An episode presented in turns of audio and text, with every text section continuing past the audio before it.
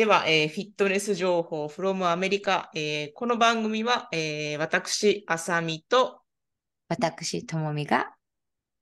お届けします。はーい。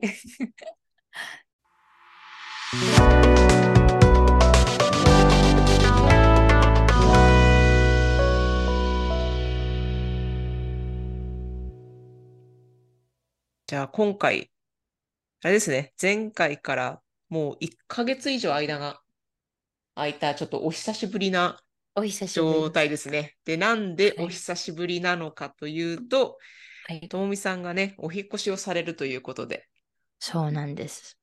ね。はい。はい。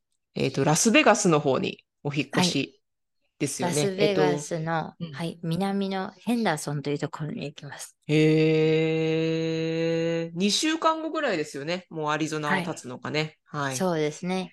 荷物組んで、う組んで、ん積んでうん行きます。どうですか、ラスベガス。あの、いい素敵なお家見つかりました？住むお家。はい。タウンハウスって言って、うん。えっと、日本にないのかな、タウンハウスみたいな。なんかこう、アパートじゃなくて、うん。つながってるんですよ。家が。あ、家一軒一軒が、こう、横に並びにつながってるっていう感じのですかね。はい。はいはいはいはいはで、い。ガラージもあって、2, 2台入れれる。おー。で、えっと、私たちは真ん中の方なので、バルコニーとかはないんですけど、うんでもガラージが、ガラージは必ずっていうのがあって、でうん、家だったら、家を借りることになったら、ほとんどの家が、うんえっと、庭の整理をしてくださいだったんですよ。あの、テナントさんで。はい。もう、とんでもないですと思って。で、ララリーは別にヤードワークとか好きなんですけど、あ私はあの、ヤードワークが苦手で、なんかこう、何してるかわからないじゃないですか。切るときとかってとか。この前バラをあの友達に切るのには、なんかうん正しい切り方をしないと、ああ、そう花ですね。そういうのありますね。うん花が生えなくなるらしいですね。うんうんまあ、そんなこうとお構いなしにめちゃくちゃ切ってたので、あの、ここの、あの、はいママビのお家のバラを。はい。なので、あの、ちょっとやっぱ苦手だなっていうのを改めて、楽しいなとは思い始めてたんですよ。あの切ったり、あの、はい。スイープとかあの、葉っぱを集めたりとかするのが。うんうん。でも、で、それの不動産の、あの、素敵な方に、どうですかね。しないといけないんですかね？みたいなの私が言ったら、じゃあ、あれですね、ライ君がいるから忙しいから、やっぱりタウンハウスとかコンドミニアムにしますかっていう話になって、ははいい、お願いしますって私すぐ言って。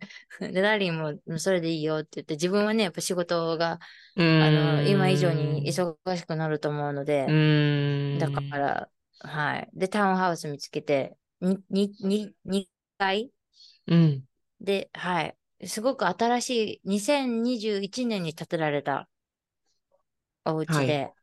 ラスベガスブルバード、ストリップが、あの、観光客、観光客が行くはい。ところの南になるんですよ、すぐ、まっすぐ。すぐ近く15分ぐらいかな。でも、あの、すごくいいエリアで、新しいエリア、フィリピンのスーパーマーケットとかがあったり、なんか楽しい、楽しいエリアだなと思ったんですけど。アジア人系、まあ日本人系のコミュニティもなんか結構大きいって、ね、そうなんですよ。おっしゃってすごく大きいんですよね。うはい。ん日本人のパン屋さんが2つあって、すっごい美味しいですよ。えっと、へー1個の方がクレープ作ったりしてて、はい。で、もう1個の方がわらび餅とかがあったり、へー大福があったりするんですよ。うん。すっごい美味しいです。なんかやっぱ日本のやっぱ味っていうのをすごく大事にしてるから、うん。えっと、えっと、風月っていうお好み焼き屋さんがあったりして、うん、うん。そこのなんか見たことあるな、私。はい、ぜひ行ってくだださい。そこのソースがうんめちゃくちゃ美味しいんですよ。へお好み焼きの。ーペロッと食べれますよ。あの、はい、食べました。この前行った時。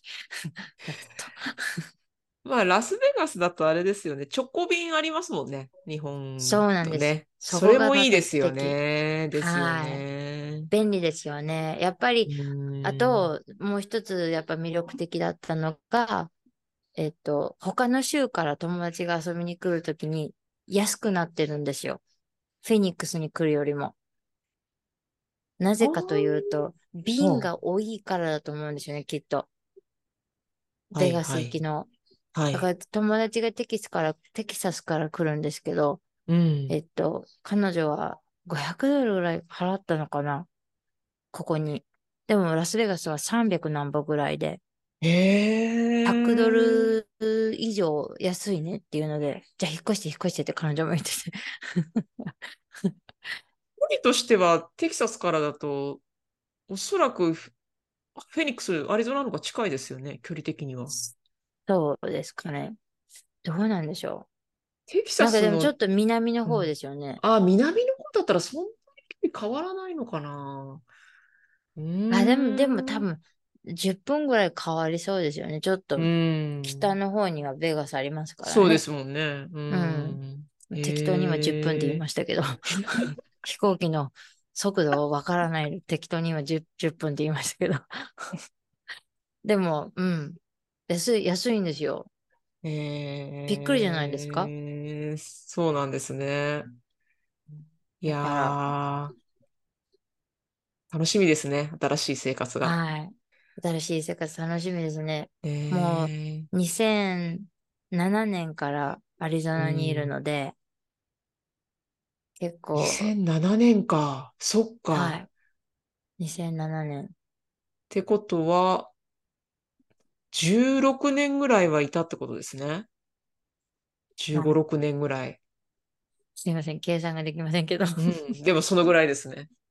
はいえー、だから、はい。やっぱりあの、移るっていう理由は、うん。ライユくんがうん。育ちやすい環境ってういうのん。をすごくラリーと感じてたんですよね。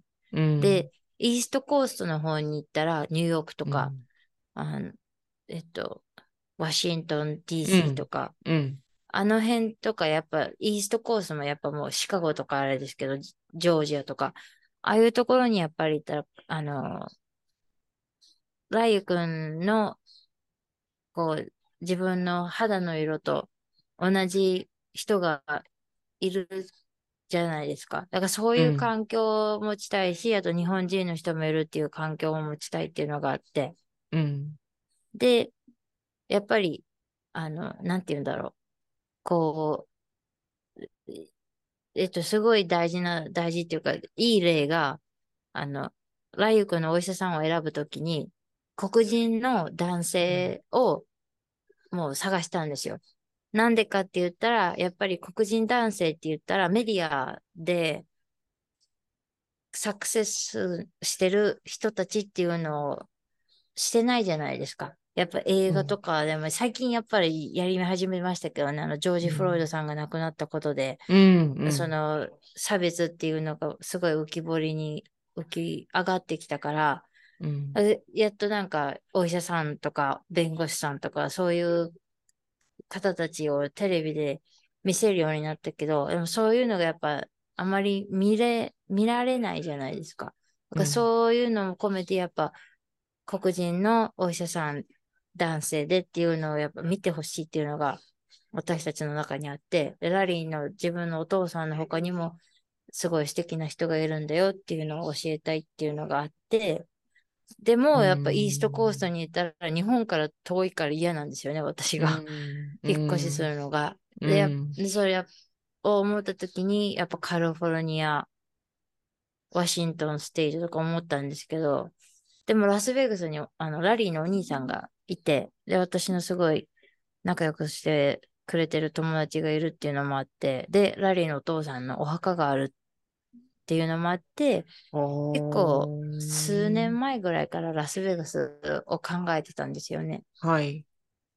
で、えっと、去年の、だから毎回行くたんびに友達にも、あの、ラリーのお父さんにも、こっち引っ越しておいでよっ言われてて、やっぱ自分たちを止めてたのって、やっぱまあ友達もそうですし、ジムがあるっていうのもあるからあれだったんですけど、秋祭りだったかな？違う。春祭りだ。春祭りをラスベガスの日本の初ま春祭りを見に行った時に、うわ、こんなに違う国の人がいるんだ。こんなに違う肌の色の人がいるんだっていうのをすごい真に受けて、うん。で、それで決心したんですよ。うん。それがすごく大きかったですね。あらゆくんが育ちやすい環境になるわって、自分と同じ肌の色の人がいるっていう環境ができるなと思って。「